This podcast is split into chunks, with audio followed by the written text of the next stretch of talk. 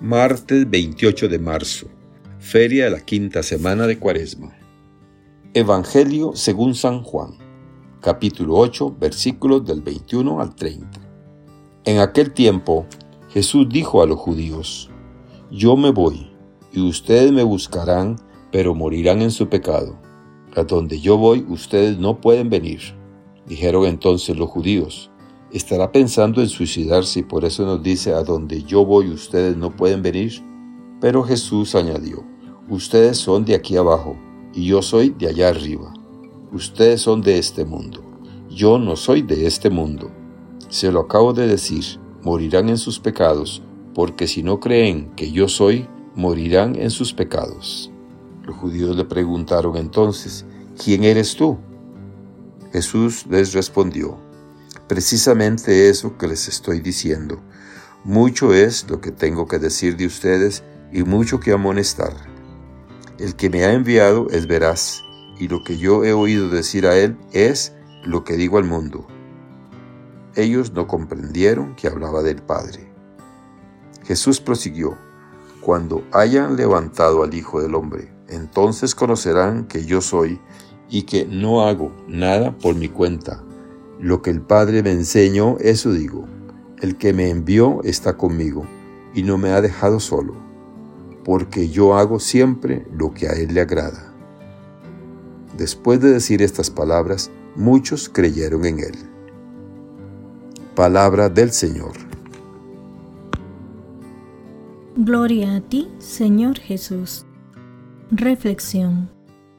Hoy, martes quinto de Cuaresma, a una semana de la contemplación de la pasión del Señor, Él nos invita a mirarle anticipadamente, redimiéndonos desde la cruz.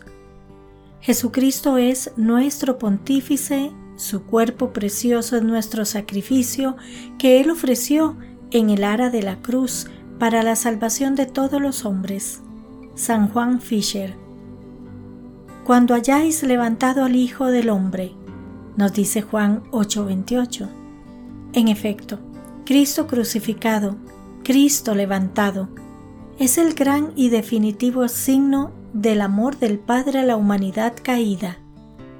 Sus brazos abiertos, extendidos entre el cielo y la tierra, trazan el signo indeleble de su amistad con nosotros los hombres. Al verle así, alzado ante nuestra mirada pecadora, sabremos que Él es, y entonces, como aquellos judíos que le escuchaban, también nosotros creeremos en Él. Solo la amistad de quien está familiarizado con la cruz puede proporcionarnos la connaturalidad para adentrarnos en el corazón del Redentor.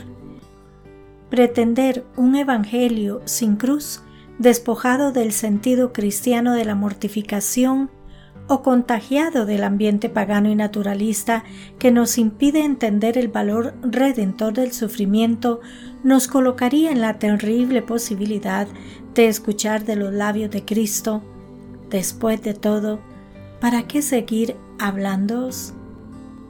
Que nuestra mirada a la cruz, mirada sosegada y contemplativa, sea una pregunta al crucificado en que sin ruido de palabras le digamos, ¿quién eres tú? Él nos contestará que es el camino, la verdad y la vida, la vid a la que sin estar unidos nosotros, pobres sarmientos, no podemos dar fruto, porque solo Él tiene palabras de vida eterna. Y así, si no creemos que Él es, moriremos por nuestros pecados. Viviremos, sin embargo, y viviremos ya en esta tierra vida del cielo si aprendemos de Él la gozosa certidumbre de que el Padre está con nosotros, no nos deja solos. Así imitaremos al Hijo en hacer siempre lo que a Él Padre le agrada. Que Dios les bendiga y les proteja.